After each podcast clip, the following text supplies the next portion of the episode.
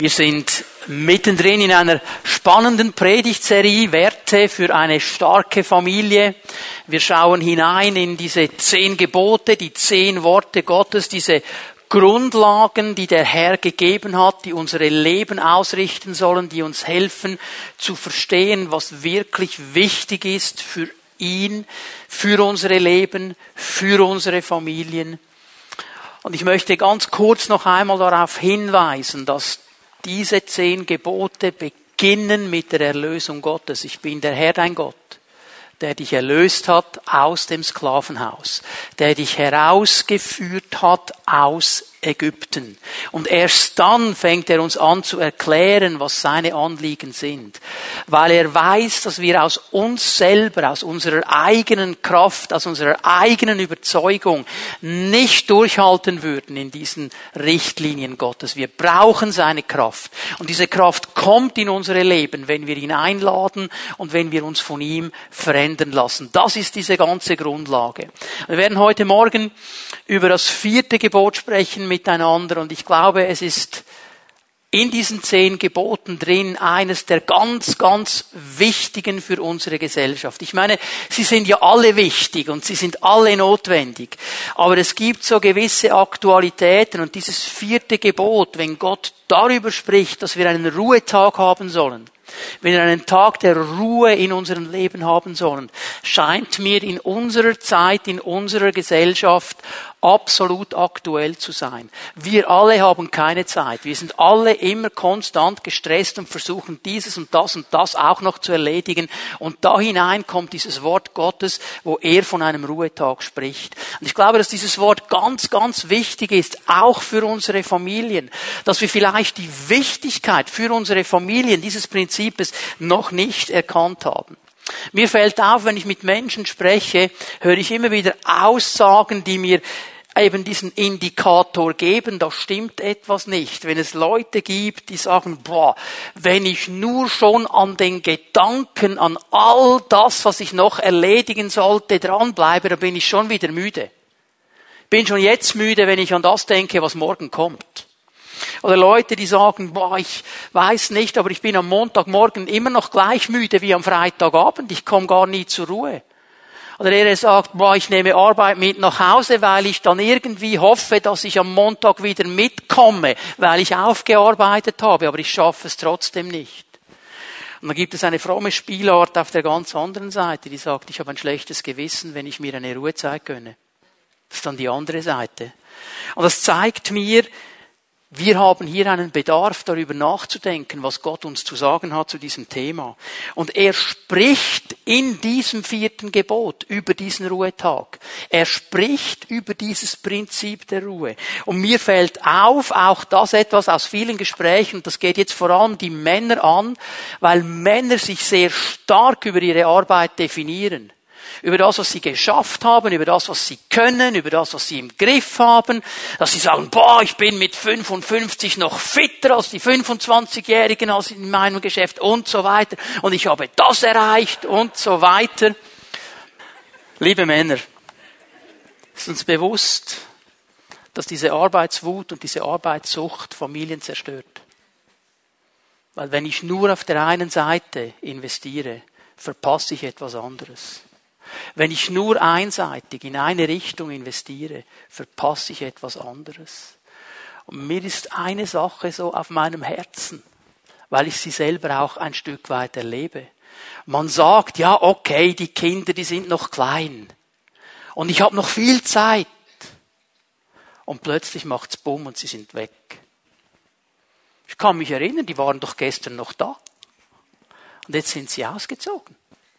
Und jetzt kannst du die Zeit nicht mehr nachholen. Arbeitswut und Arbeitssucht kann Familien zerstören. Du kannst nicht nachholen, was du verpasst hast. Und darum müssen wir über diese Dinge nachdenken. Mir fällt auf in diesem ganzen Komplex der zehn Gebote, dass dieses vierte Gebot das längste aller Gebote ist. Der Herr braucht vier Verse, für dieses eine Prinzip. Wenn es um Mord geht, wenn es um Ehebruch geht, das kann er in vier Worten abhandeln. Du sollst nicht töten. Punkt. Fertig. Hier braucht er vier Verse. Und es ist so, als ob, Gott, als ob Gott sagen wollte, es ist mir absolut ernst mit diesem Gebot. Ich gebiete dir, einen freien Tag zu nehmen. Ich befehle es dir. Ich weiß, man darf dieses Wort befehlen fast nicht mehr gebrauchen in unserer heutigen Zeit. Aber so kommt mir dieser Herzschlag Gottes entgegen, dass er sagt, Leute, ich befehle euch einen freien Tag zu nehmen, weil der so wichtig ist, weil der so relevant ist. Jetzt lass uns mal anlesen, 2. Mose 20 ab Vers 8. Wir lesen mal an, was Gott zu sagen hat zu diesem Thema. Denke an den Sabbattag und halte ihn heilig. Dieses Wort denke hat die Komponente von erinnere dich daran, denke daran, erinnere dich an den Sabbattag. Und wir müssen verstehen, dass das Prinzip des Sabbats nicht erst hier mit den zehn Geboten gekommen ist, sondern dass das schon vorher da war im Volk Israel, dass man dieses Prinzip kannte. Du kannst dich nicht an etwas erinnern, das es vorher noch nicht gab. Und er sagt, erinnere dich daran. Und wenn du die Geschichte Israels mit Gott liest, dann merkst du, bevor diese zehn Gebote gekommen sind, als es um das Manna ging in der Wüste, hat Gott ihnen schon gesagt, Leute, ihr könnt sechs Tage lang einsammeln, am sechsten Tag werdet ihr doppelt so viel haben, am siebten Tag nicht dann ist Ruhetag. Und das war vor der Gesetzgebung. Also dieses Prinzip war vor der Gesetzgebung schon da. Und es geht dem Herrn hier vor allem mal um eine moralische, geistliche Verpflichtung. Das ist das Erste, was er hier festlegen will. Er sagt, von der ganzen Zeit, die du hast, weihe einen Teil mir. Nimm einen Teil dieser ganzen Zeit und widme diesen Teil mir. Das ist die moralisch-geistliche Verpflichtung. Im Lauf der Geschichte, und das ist mit allen Wahrheiten Gottes so, hat man dann ein Gesetz daraus gemacht, eine Zeremonie, dann wurde es eine Tradition und die Rabbinen haben angefangen, ein Gesetz nach dem anderen noch zu erlassen, wie man das dann genau machen musste. Aber am Anfang war dieser Aspekt nicht wichtig. Es war diese moralisch-geistliche Verpflichtung, dem Herrn einen Teil unserer Zeit zu widmen und zu geben.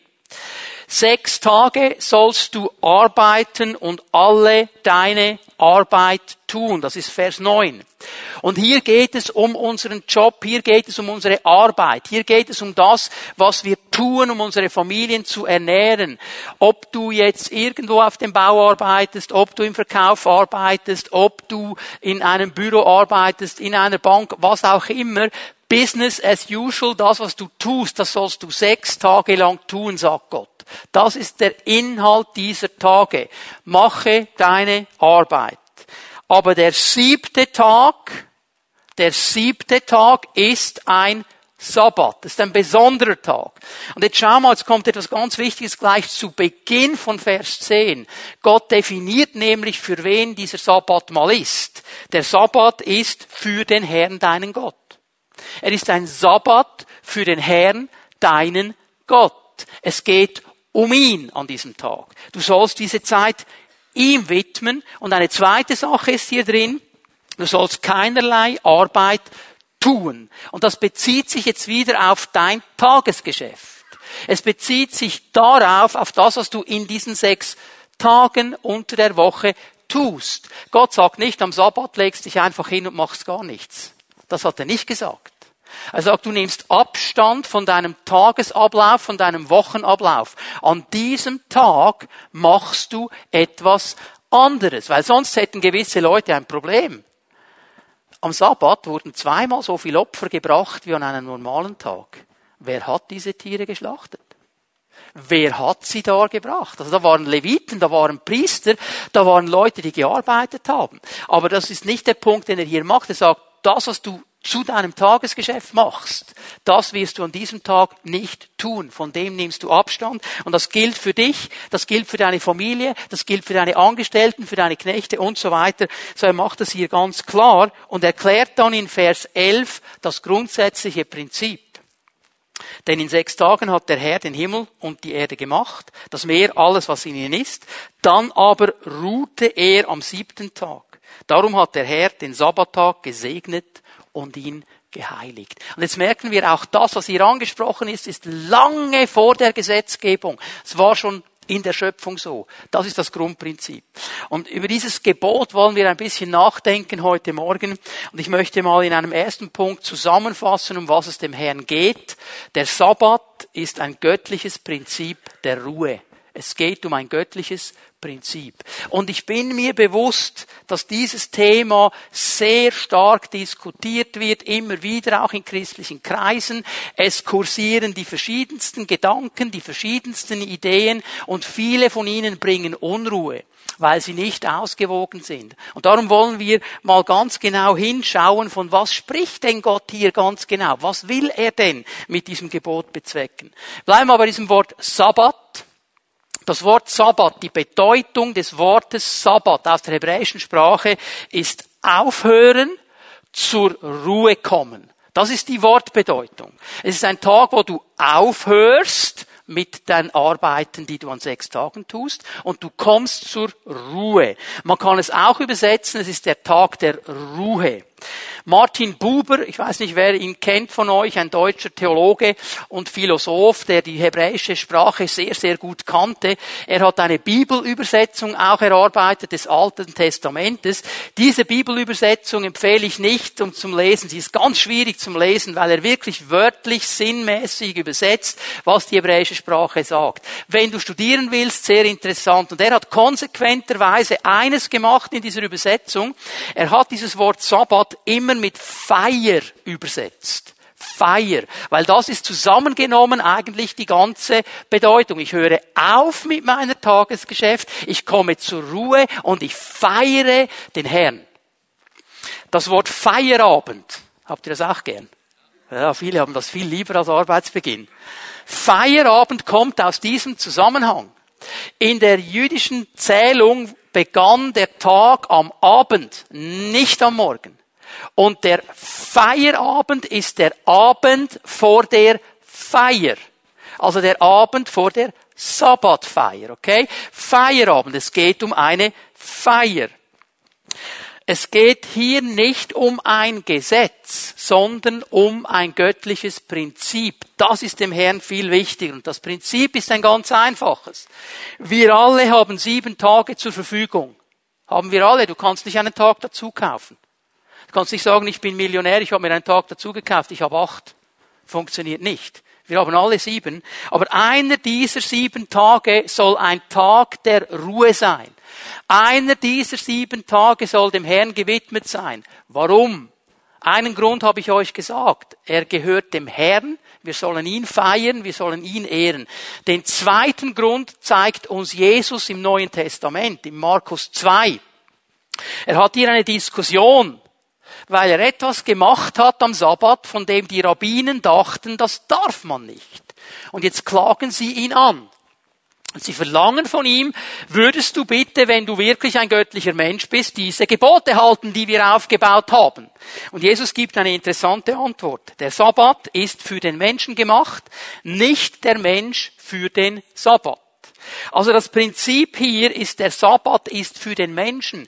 Gott hat diesen Sabbat gegeben für dich und für mich, nicht damit wir seine Gesetze an diesem Tag erfüllen und alles richtig machen und dann vielleicht, wenn wir Glück haben, uns den Himmel so verdienen. Da haben wir etwas umgedreht. Es geht ihm um ein Prinzip und das ist das Prinzip der Beziehung. Er sagt, es braucht einen Tag, wo du zur Ruhe kommen musst.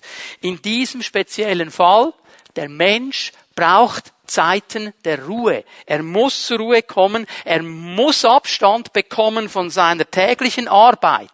Und weil das so ist, ist der Sabbat für mich nichts anderes als eine Burnout-Prävention. Gott hat schon lange davon gesprochen, bevor das Wort Burnout überhaupt bei unseren Psychologen kursiert ist. Was hier Gott eingebaut hat, ist eine Prävention, dass wir nicht ausbrennen, dass wir dranbleiben können. Gott weiß, dass wir einmal innerhalb von sieben Tagen eine Zeit der Ruhe brauchen, dass wir runterfahren müssen. Sag's mal so, dass unser System runtergefahren werden muss und dass wir körperlich, seelisch und geistig eine Regeneration brauchen, eine Erneuerung brauchen, eine Ruhephase brauchen, damit unser ganzes Menschsein wieder richtig gehen kann. Das ist der Punkt. Und jetzt kommt die ganz große Frage, da haben einige schon ganz gespannt darauf gewartet. Wann sollen wir den Sabbat halten? Wann sollen wir ihn halten? Die Antwort ist ganz einfach und das ist die biblische Antwort. Einmal in einem Zeitraum von sieben Tagen. Sechs Tage sollst du arbeiten, ein Tag gehört dem Herrn, ist Sabbat. Der bestimmte Tag, und wir drehen uns immer um diesen bestimmten Tag, ist für den Herrn nicht wichtig. Ihm ist dieses Prinzip wichtig. Die drei großen Religionen, die wir kennen, Christentum, Judentum, Islam, alle drei kennen dieses Prinzip. Der Islam feiert das am Freitag, die Juden feiern es am Samstag, die Christen feiern es am Sonntag. Das Prinzip ist eigentlich immer dasselbe. Wir brauchen einen Tag der Ruhe. Und es gibt aber im Wort Gottes keinen bestimmten Tag. Da kannst du drehen, wie du willst. Sabbat hat nichts mit Samstag zu tun. Sabbat hat zu tun mit Aufhören, zur Ruhe kommen. Die Frage aber, warum kommen wir dann am Sonntag zusammen, um Gott zu ehren? Wieso machen wir es nicht am Samstag? Hier müssen wir geschichtlich ein bisschen aufarbeiten, was geschehen ist zu der Zeit von Jesus. Wir denken ja immer mit unserem Denken heute. Wir sehen das, was wir kennen und wollen das dann irgendwo auf das Wort Gottes legen. So. In der Kultur der ersten Gemeinde, im Judentum der damaligen Zeit gab es einen freien Tag und das war der Samstag. An diesem Sabbat ging man in die Synagoge. An diesem Sabbat hat man gefeiert. Und die ersten Christen, die alle zu einem ganz großen Teil aus dem Judentum kamen, die haben diesen Samstag am Anfang übernommen, weil das war der Freitag. Alle anderen Völker ringsherum kannten keinen Freitag. Es gab im römischen Reich keinen freien Tag. Und als sich jetzt die ersten Heidenchristen bekehrt haben, dann konnten die ihrem Chef nicht sagen, du, ich bin dann mal weg am Sabbat, gell, ich mach Gottesdienst. Er sagt, ja, ich sag dir, was du machst. Du kommst arbeiten. Das gab es gar nicht.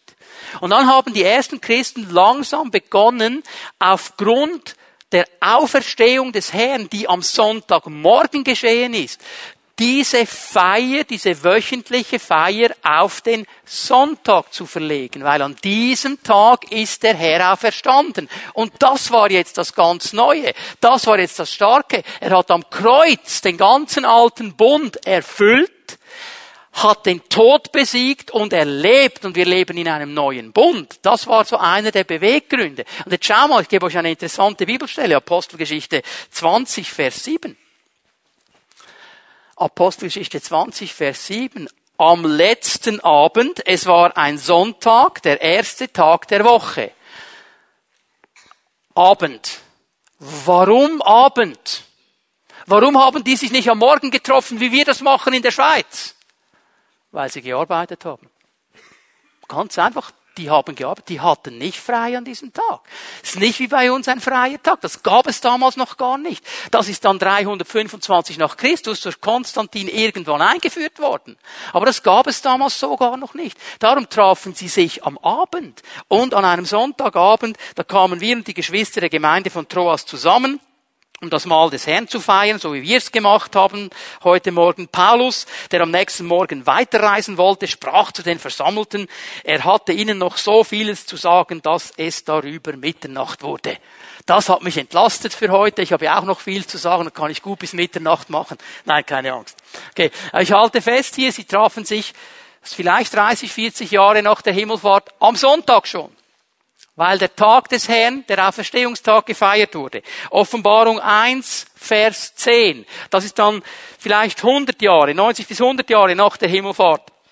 Hier auf Patmos wurde ich an einem Sonntag, dem Tag des Herrn. Und jetzt kommt schon der Begriff, der Tag des Herrn, findest du auch im Korintherbrief. Wenn ihr am Tag des Herrn, am ersten Tag der Woche zusammenkommt, okay? Das hat sich dann eingebürgert in den Gemeinden, dass man das am Sonntag gefeiert hat. Da wurde ich vom Geist ergriffen, sagt Johannes, und ich hörte hinter mir eine Stimme, die durchdringend wie eine Posaune klang, und er hat dann die ganze Offenbarungsvision empfangen auf dieser Insel Patmos. Es wurde zu einer Gewohnheit bei den Christen, weil Jesus an einem Sonntag auferstanden ist, dass sie ihren Sabbat auf den Sonntag gelegt haben. Und dann haben sie noch etwas verstanden, was Paulus klar macht in seinen Briefen.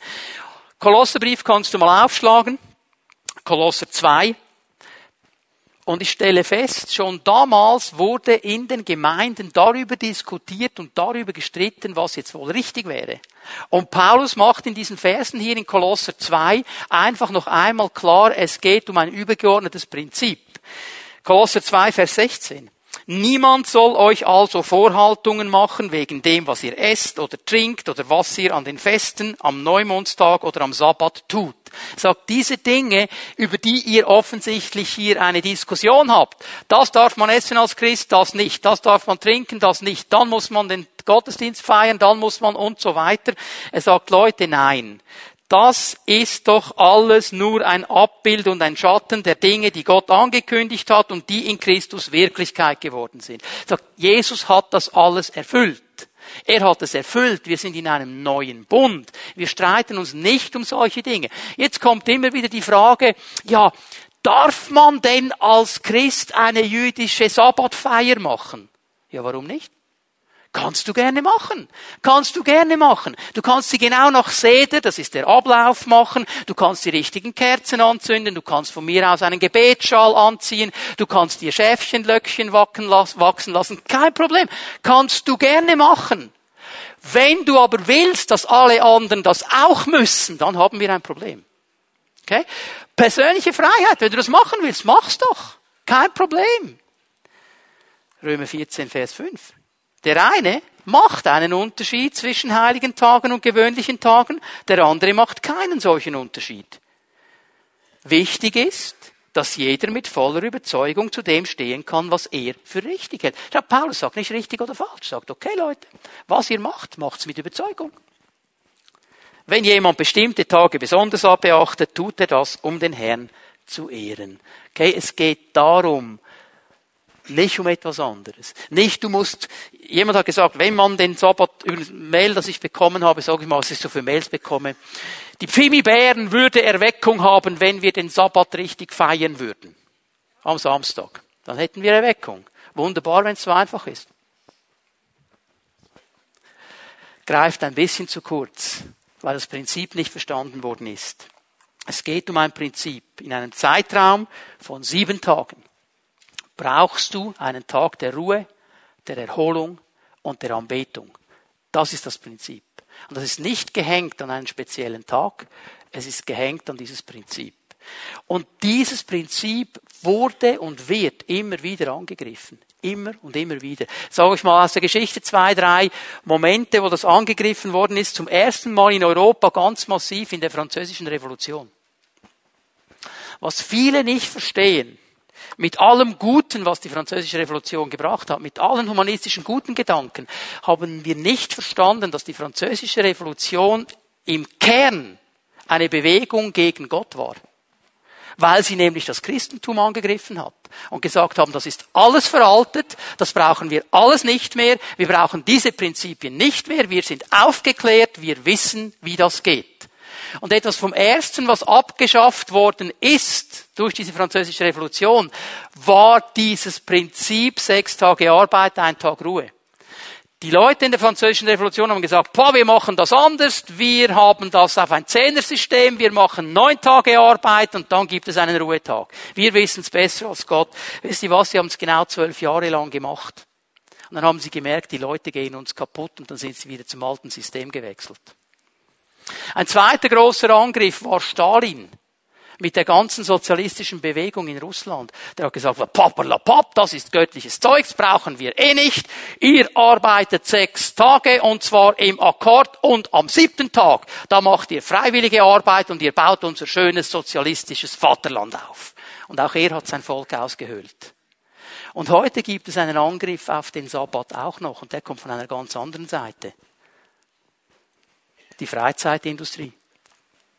Die haben nämlich gemerkt, dass man nicht mehr weiß, wie man den Sabbat füllen soll. Man hat viel freie Zeit und dann fährt man all die Möglichkeiten hoch. Was man heute an einem Sonntag alles machen könnte. Mit was wir alles den Sabbat füllen könnten. Bungee Jumping, äh, Wild River Fahrten, Wandern, Marathon, Velofahren und so weiter. Und es gibt immer noch etwas und noch etwas und noch etwas. Und es stößt hinein in ein Vakuum, weil wir oft nicht mehr wissen, wie sollen wir diesen Tag füllen. Was hätte die Bibel dazu zu sagen? Und das ist mein zweiter Punkt heute Morgen. Wie kann ich diesen Sabbat heiligen? Wie kann ich das machen, was Gott mir hier sagt? Geh nochmal zu Vers 8. Denke an den Sabbattag, halte ihn heilig. Wie geht das? Noch einmal, in unserer Gesellschaft, wir sind uns gewohnt an eine Fünf-Tage-Woche. Wir arbeiten fünf Tage und haben zwei Tage frei. Weekend nennen wir das Ganze. Und für uns ist das so normal und so eingebürgert, dass wir vergessen, dass das Ganze nicht mal 100 Jahre alt ist. Wisst ihr, dass das erste eingeführt worden ist als erstes Land im, im deutschsprachigen Europa war es Deutschland in den 50er Jahren des letzten Jahrhunderts, dass man die Fünf-Tage-Woche eingeführt hat. Und wisst ihr, was der Slogan war bei der Einführung der Fünf-Tage-Woche? Samstags gehört Papi mir. Das war der Slogan. Weil sie gemerkt haben, wir höhlen die Familien aus. Die Väter müssen auch zu Hause sein. Die Arbeitstätigen müssen Zeit haben. Dieser zweite Freitag, der Samstag, der soll jetzt dazu dienen, dass Papi zu Hause noch etwas tun kann. Weil sie gewusst haben, wenn wir die Familien zerstören, zerstören wir unsere Gesellschaft. Die waren ein bisschen cleverer als viele Politiker heute, die das nicht mehr verstehen. Aber einer dieser beiden freien Tage, in unserem Fall in der Schweiz, der soll Gott gehören. Über den spricht Gott ganz klar und er sagt, das ist mein Tag, halte den heilig. Heilig bedeutet ausgesondert, es bedeutet auf die Seite gestellt, bereit gemacht für etwas ganz Spezielles. Ein Tag, der Gott gehört. Ein Tag, der anders ist als die anderen Tage, der einen anderen Rhythmus hat als die anderen sechs Tage. Das ist der Punkt. Ich habe eine andere Ausrichtung, ich habe einen anderen Rhythmus an diesem Tag. Nun, wie kann ich das praktisch umsetzen? Ich möchte euch die drei wichtigen Bereiche zeigen. Leib, Seele und Geist. Um das geht's dem Herrn. Der Sabbat ist für den Menschen. Und der Sabbat ist ein Tag der Ruhe für unseren Leib. Unser Leib braucht eine Zeit der Ruhe. Unser Körper ist nicht so geschaffen, dass er 24 Stunden am Tag, sieben Tage die Woche, 52 Wochen im Jahr einfach nur funktionieren kann. Er braucht diese Zeiten der Regeneration. Schau mal Psalm 127, Vers 2. Ist eine ganz interessante Aussage. Vergeblich ist es, dass ihr so früh aufsteht und euch erst spät wieder hinsetzt und dann euer mühsam erarbeitetes Brot zu essen, denn genauso viel gibt der Herr den Seinen im Schlaf. Das ist eine Übersetzung, die wir gut kennen und man hat dann fast den Eindruck, ja okay, da muss ich als Christ mich einfach hinlegen und schlafen, der äh, Herr macht den Rest. Kommt davon, dass man diesen Vers eben auch anders übersetzen könnte aus dem Hebräischen und dass beides legitim ist. Im Zusammenhang dieses Verses scheint mir aber die Übersetzung, er gibt denen, die er liebt, Schlaf, angebrachter weil er hier nämlich jemanden anspricht, der offensichtlich diesen Rhythmus hatte. Früh am Morgen aufstehen, durcharbeiten bis spät in die Nacht, schnell etwas essen und auf geht's. Und er sagt es vergeblich. Er gibt denen, die er liebt, Schlaf. Es ist überhaupt nicht geistlich, wenn du sagst, ich schlafe nur vier Stunden, ich habe so viel zu tun. Das hat nicht mit Geistlichkeit zu tun. Du musst so viel schlafen, wie du Schlaf brauchst. Und das ist unterschiedlich auch bei Menschen. Aber der Herr weiß, durch diesen Schlaf regenerieren wir uns. Er weiß, unsere Tage oder unsere Leiber brauchen Ruhe. Sie brauchen diese Zeit der Regeneration. Er selber, er selber ist das große Vorbild.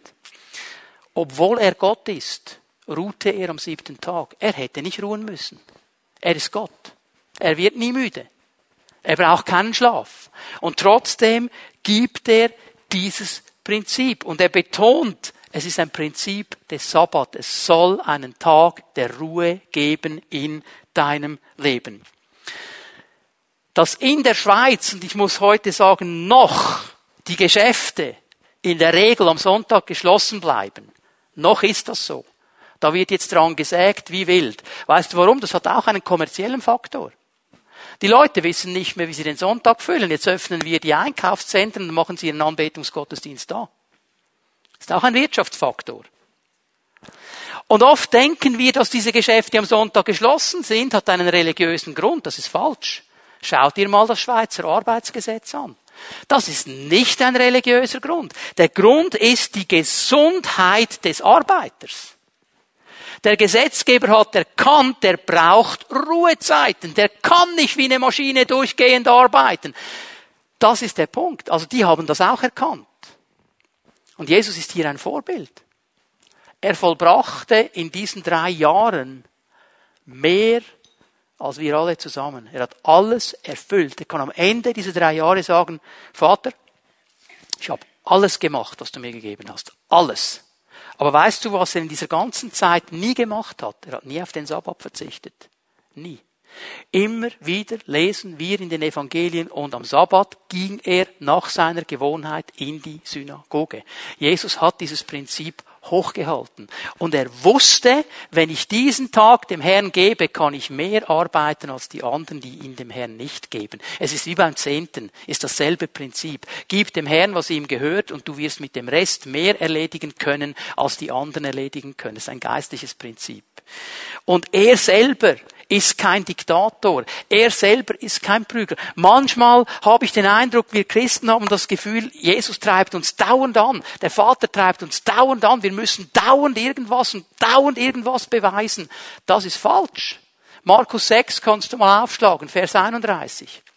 Was ist hier geschehen? Jesus hat seine Jünger ausgesandt, hat sie gesalbt, hat sie ausgerüstet, hat gesagt, geht hin, predigt, heilt die Kranken, treibt Dämonen aus und macht einen Einsatz.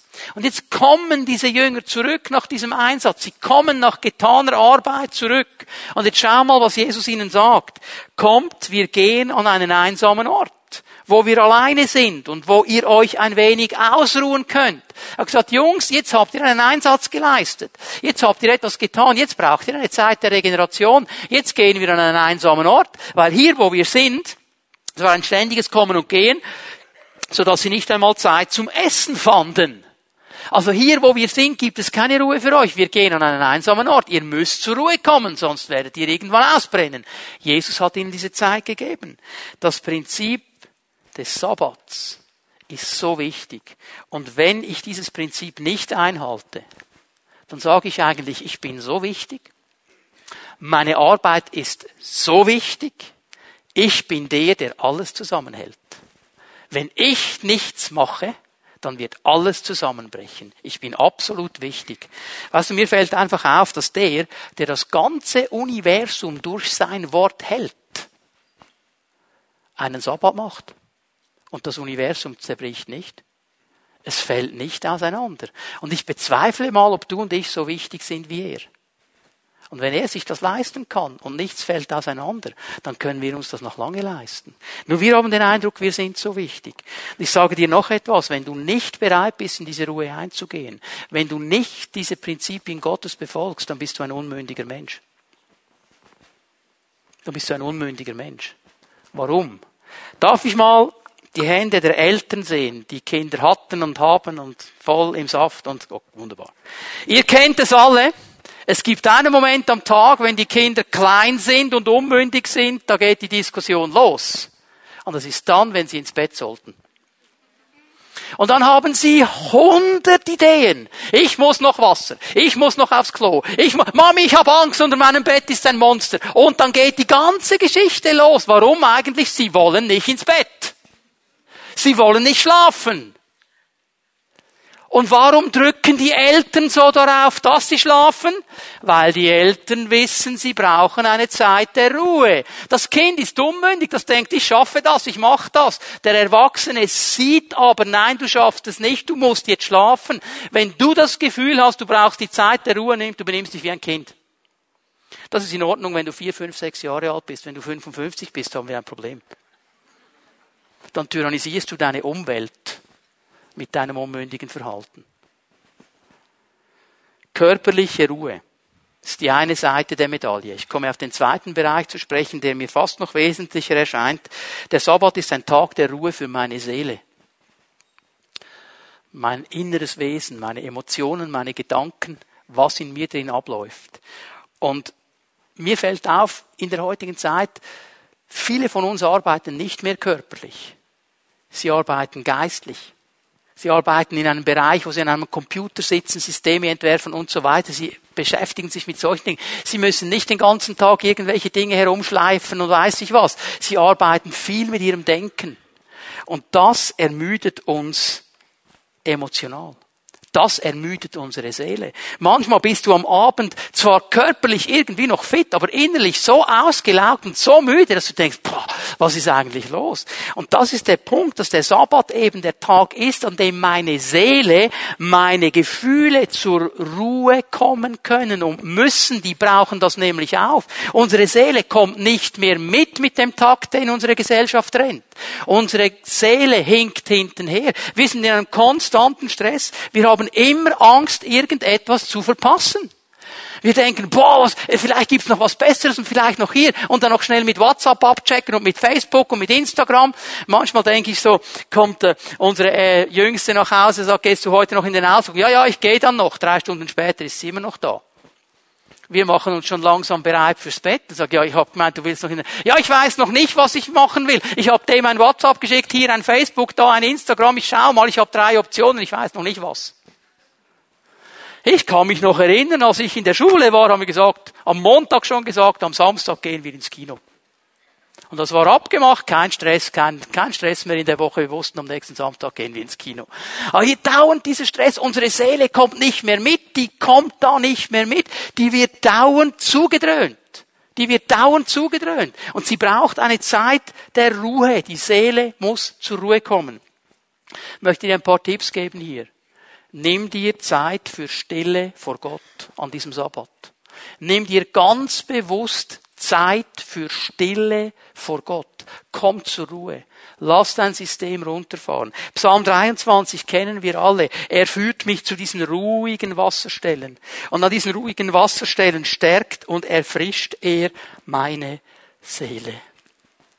Ruhe und Erfrischung der Seele geht zusammen.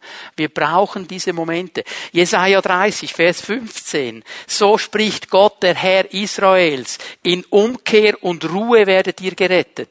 In der Stille und im Vertrauen liegt eure Stärke. Ihr aber wolltet nicht. Die hatten dasselbe Problem wie wir. Sagt, ihr müsst in diese Zeit hineinkommen, dass ich euch freisetzen kann. Nimm dir Zeit, um allein mit Gott zu sein. Vor ihm zur Ruhe zu kommen. Ich weiß nicht, was bei dir funktioniert. Vielleicht, wenn du dich einschließt in einem Zimmer. Vielleicht, wenn du spazieren gehst. Mir hilft es, in den Wald zu gehen und einfach da im Wald zu spazieren, alleine zu sein, mit dem Herrn zusammen zu sein. Das hilft mir, zur Ruhe zu kommen. Aber wir brauchen diese Momente. Finde heraus, wo du diese Momente nehmen kannst, was dir dabei hilft. Und wenn es nur zehn Minuten sind, aber wir brauchen diese Momente. Fang an, diese Zeiten zu holen. Wenn du einfach nur sagst, boah, ich bin so platt, ich muss am Wochenende einfach durchliegen und relaxen, dann wirst du nicht erholt sein. Du setzt die falschen Prioritäten. Du musst die richtigen Prioritäten setzen. Das zweite, was dir in deiner Seele hilft, zur Ruhe zu kommen, nimm dir Zeit für die Familie. Nimm dir Zeit für die Familie. In der Geschichte der Schweiz, ich weiß, wenn ich das jetzt sage, dann werden einige gleich schon ähm, mit ihren Gedanken losgehen in eine ganz bestimmte Richtung. In der Geschichte der Schweiz stand der Sonntag lange Zeit für zwei Dinge. Gottesdienst besuchen und Familie. Das waren die beiden Momente. Und dann gab es eine Zeit, wo man sich am Sonntag anders angezogen hat als unter der Woche. Die sogenannte Sonntagsstadt. Und wehe, man hat die Sonntagsschuhe unter der Woche angezogen. Oder das Hemd unter der Woche. Das ging gar nicht. Aber dann am Sonntag, schön wie aus dem Ei gepellt, ging man an Globo, am Block, die ganze Familie in den Gottesdienst. Danach nach Hause gab es ein wunderbares Sonntagsmenü und dann kam der obligate Spaziergang. Ja, ich weiß, da war vieles nicht echt.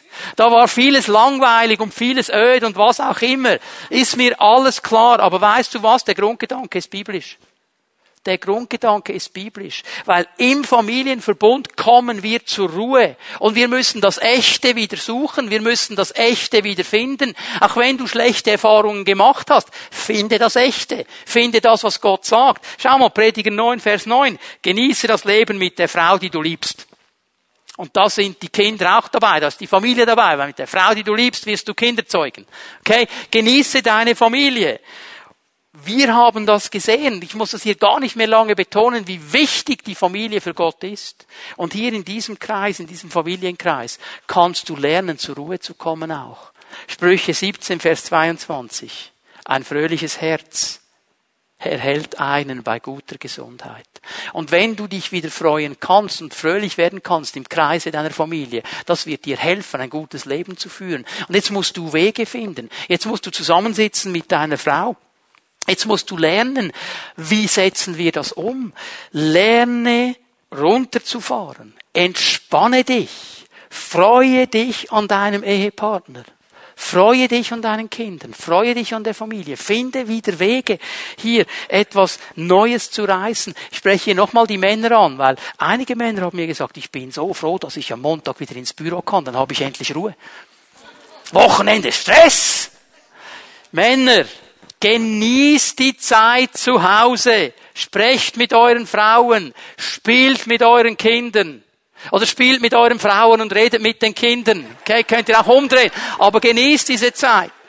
Um, um, um, fangt einfach an, Wege zu finden. Ich kann euch sagen, etwas vom Besten ist, wenn ihr in diesem Kreis drin seid, mit Kindern in einem gewissen Alter, sprecht mit anderen Familien, die Kinder im selben Alter haben. Was macht ihr? Was hilft euch? Und dann wirst du plötzlich einen Tipp hören und du fängst an, kreativ zu werden. Bitte den Heiligen Geist. Kommt zusammen als Ehepartner und fragt den Herrn. Der wird euch da helfen. Ein dritter Punkt, wie meine Seele zur Ruhe kommen kann, Zeit für Gemeinschaft. Zeit für Gemeinschaft. Und zwar Gemeinschaft mit anderen Christen, mit dem Volk Gottes. Mit dem Volk Gottes. Weil diese Gemeinschaft stärkt uns und sie hilft uns. Mir fällt immer wieder auf in den Hauszellen, wie diese Gemeinschaft stärkt und zur Ruhe bringt. Da kommt jemand mit einem Riesenproblem und er erzählt es der Hauszelle und wir beten miteinander und wir hören von Gott und wir legen das Problem bei Gott ab und plötzlich kommt eine neue Vision, plötzlich kommt eine neue Priorität, plötzlich kommt eine Hilfe Gottes, plötzlich sehen die Dinge anders aus und die Leute werden ruhig. Gemeinschaft stärkt uns. Gemeinschaft stärkt uns. Ich möchte dich ermutigen, hier einen Punkt zu setzen. David hat gesagt, oh, ich freue mich. Ich habe mich gefreut, dass man mir gesagt hat, wir pilgern miteinander miteinander zum Haus des Herrn. Wir haben Gemeinschaft miteinander und gehen zum Haus des Herrn, weil er wusste, dass er frischt. Dass er frischt. Und das war so ein wichtiger Punkt in der ersten Gemeinde. Kann man nicht überbetonen. Und ich möchte eines sagen, hier als Pfimi Bern können wir als Gemeindefamilie, hier können wir noch Land einnehmen. Hier gibt es noch Land einzunehmen. Hier hat schon viel Gutes begonnen. Ich freue mich nach dem Gottesdienst, wenn ich sehe, wie Hauszellen, Familien zusammen im Foyer sind, einen Kaffee trinken, austauschen, die Kinder herumrennen. Wisst ihr, die dürfen herumrennen in diesem Haus. Das ist kein Museum, dieses Haus. Das dient dem Herrn. Die sollen doch herumrennen. Wunderbar, sollen spielen miteinander. Das ist eine coole Sache. So, Familie lädt Familie ein. Fangt an, einander einzuladen. Lad. Und hey, du musst doch nicht immer ein Fünfgang-Menü kredenzen, wenn du jemanden einlädst. Gib ihm einen Servola. Es geht doch nicht ums Essen, es geht um die Gemeinschaft, oder? Aber lad, lad einander ein. Gebt den Kindern Möglichkeiten, dass sie miteinander Beziehung bauen. Habt als Ehepaare Beziehung miteinander. Ich möchte ermutigen, Familien, lädt, lad Alleinstehende ein, ladet Singles ein, dass sie etwas sehen von Familie. Eines von den besten, schönsten Geschenke, die ich bekommen habe, war, als ich als frisch bekehrter Christ Single Anschluss fand an eine Familie, die mich eingeladen haben und ich konnte sehen, wie Familie auch funktionieren kann, wie es bei Christen funktionieren kann. Und das hat mir so viel gezeigt und ich war dann der liebe Onkel für die Kinder, habe mit denen gespielt, konnte sie dann auch wieder abgeben nach zwei Stunden. Ich war der Freund des Ehemannes. Es war einfach eine coole Sache. Ladet einander ein, ladet einen Single mal ein in die Familie. Singles, ladet mal eine Familie ein. Generationen untereinander, ihr älteren Geschwister, ladet mal die jüngeren Familien ein, lernt voneinander, segnet einander. Hier kann so viel geschehen. Jetzt könnte ich wirklich bis Mitternacht, aber Okay, der Sabbat ist ein Tag der Ausrichtung für meinen Geist. Das ist der wichtigste Punkt, weil der so wichtig ist, kommt er ganz am Schluss und ich werde ihn auf den Punkt bringen. Psalm 95 kommt, wir wollen ihn anbeten, und vor ihm niederwerfen. Wir wollen niederknien vor dem Herrn, der uns geschaffen hat.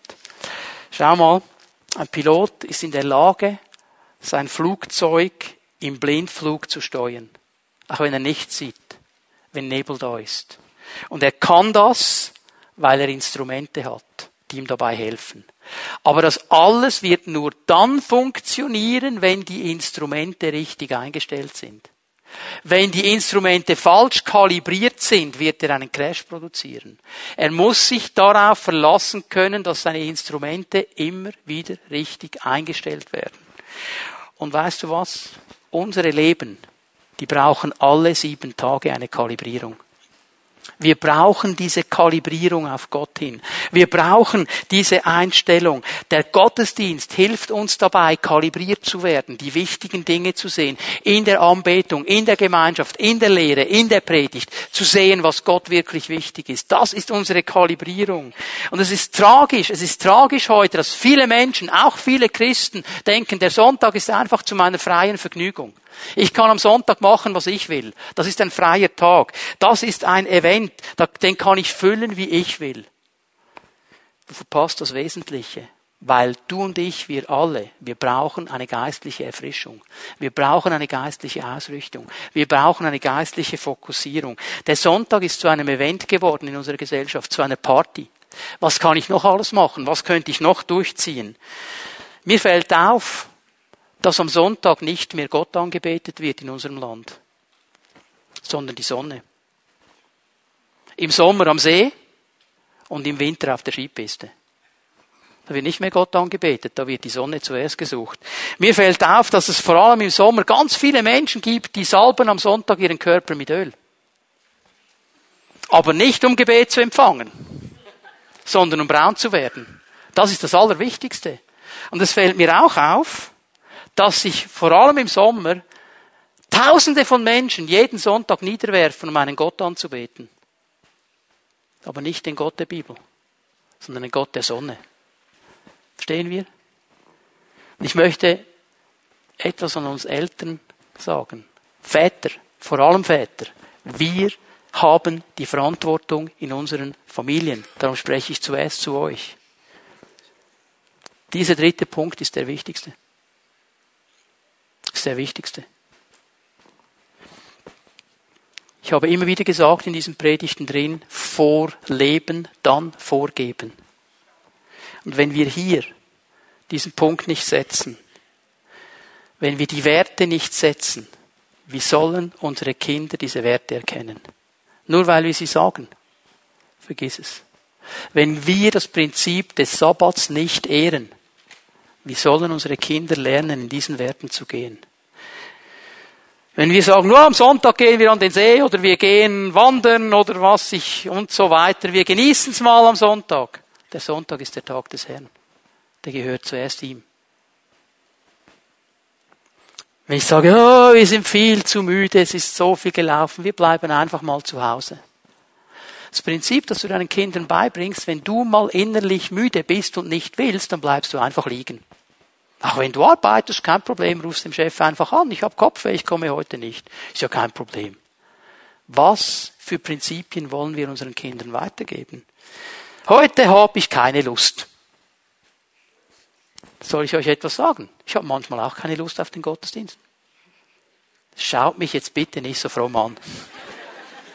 manchmal habe ich keine Lust. Aber ich habe mich entschieden, dass dieser Tag dem Herrn gehört. Und das ist klar und konsequent. Das hat nichts zu tun mit meiner Lust. Und jedes Mal, wenn ich ohne Lust ging, ging ich voller Lust nach Hause. Als der Herr mir dann begegnet ist, okay? Was möchte ich? Es geht hier nicht um, es geht hier nicht um einen Druck. Es geht nicht um gesetzlichen Druck. Es geht um ein göttliches Prinzip. Aber wie sollen unsere Kinder dieses Prinzip erkennen, wenn wir es nicht leben?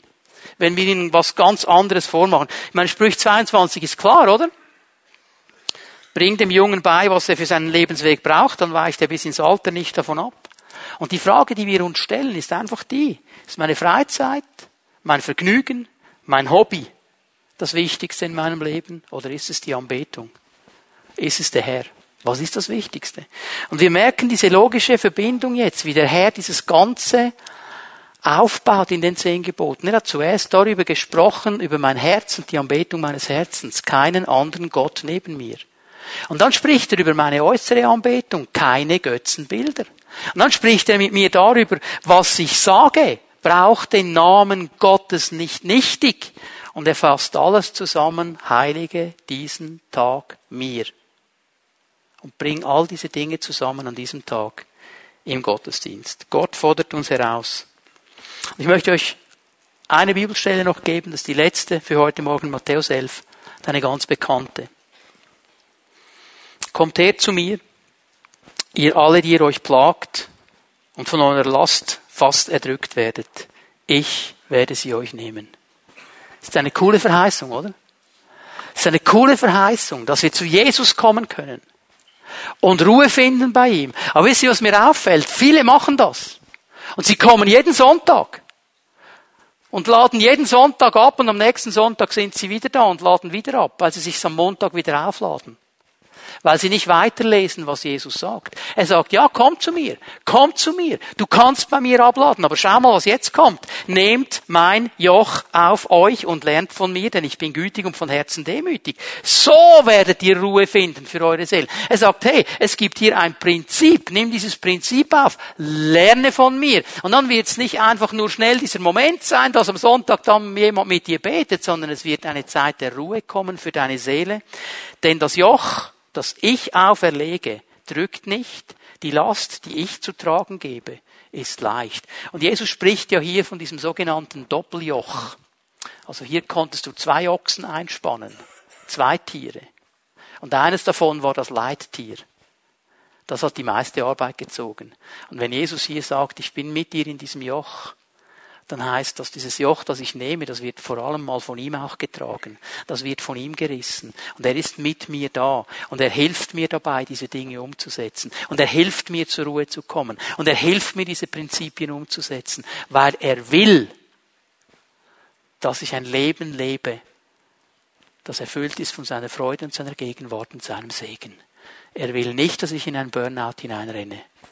Er will den Frieden meines Leibes, meiner Seele, meines Geistes. Darum sollen wir diesen Tag halten. Ich möchte euch einladen, dass wir aufstehen miteinander. Die Lobpreiser machen sich noch einmal bereit. Und wir wollen einen Moment in der Gegenwart Gottes stehen. Und ich möchte dich ermutigen, darüber nachzudenken, was der Herr in deinem Leben betont hat. Was hat der Heilige Geist dir heute Morgen gesagt?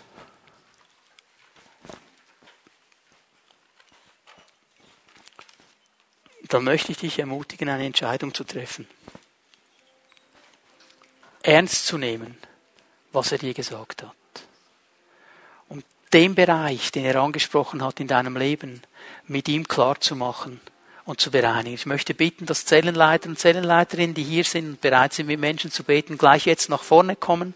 Darf ich euch bitten, dass ihr euch hier vorne aufstellt, dass wir Menschen segnen dürfen, dass wir ihnen dienen dürfen. Und ich möchte dich einladen, zum Herrn zu kommen heute Morgen. Was hat dir der Heilige Geist gesagt? Hat er dich herausgefordert in deinem Leben, diese Zeiten der Ruhe ganz bewusst wieder neu einzuschalten? Hat er dich herausgefordert, darauf zu achten, dass dein Leib, deine Seele, dein Geist zur Ruhe kommen und erfrischt werden? Dann mach das fest mit ihm. Wir werden gerne mit dir beten und dir helfen, unter dieses Joch des Herrn zu kommen und dann so weiterzugehen. Hat er zu dir gesprochen über deine Familie? Merkst du zusammen mit deinem Ehepartner, hier müssen wir neue Punkte setzen, hier müssen wir neu vorwärts gehen. Dann lade ich euch beide ein, zu kommen und das klar zu machen mit dem Herrn, seine Hilfe zu holen. Er hilft gerne in diesen Aspekten. Er hilft gerne durch seinen Segen. Er hilft gerne durch seinen Heiligen Geist. Aber er wartet darauf, dass wir kommen und die Dinge klar machen mit ihm. Und vielleicht bist du einer von denen, die heute Morgen hier sind und sich genauso fühlen. So ausgelaugt, so beladen, so ruhelos, so niedergedrückt, dann darfst du kommen. Jesus wird dir begegnen. Jesus wird diese Last nehmen. Und wir werden gerne mit dir beten, aber wir werden dir dann auch helfen, dass es ein Zustand wird in deinem Leben, der bleibt, weil du lernst, in diesem Prinzip vor Gott zu leben. Ben wird uns mit seinem Team noch einmal in die Anbetung leiten. Ich möchte dich einfach einladen, wenn der Herr zu dir gesprochen hat, mach es jetzt fest vor ihm mit einem dieser Leiter und hol dir den Segen deines Herrn. Bitte Ben, leite uns in die Anbetung.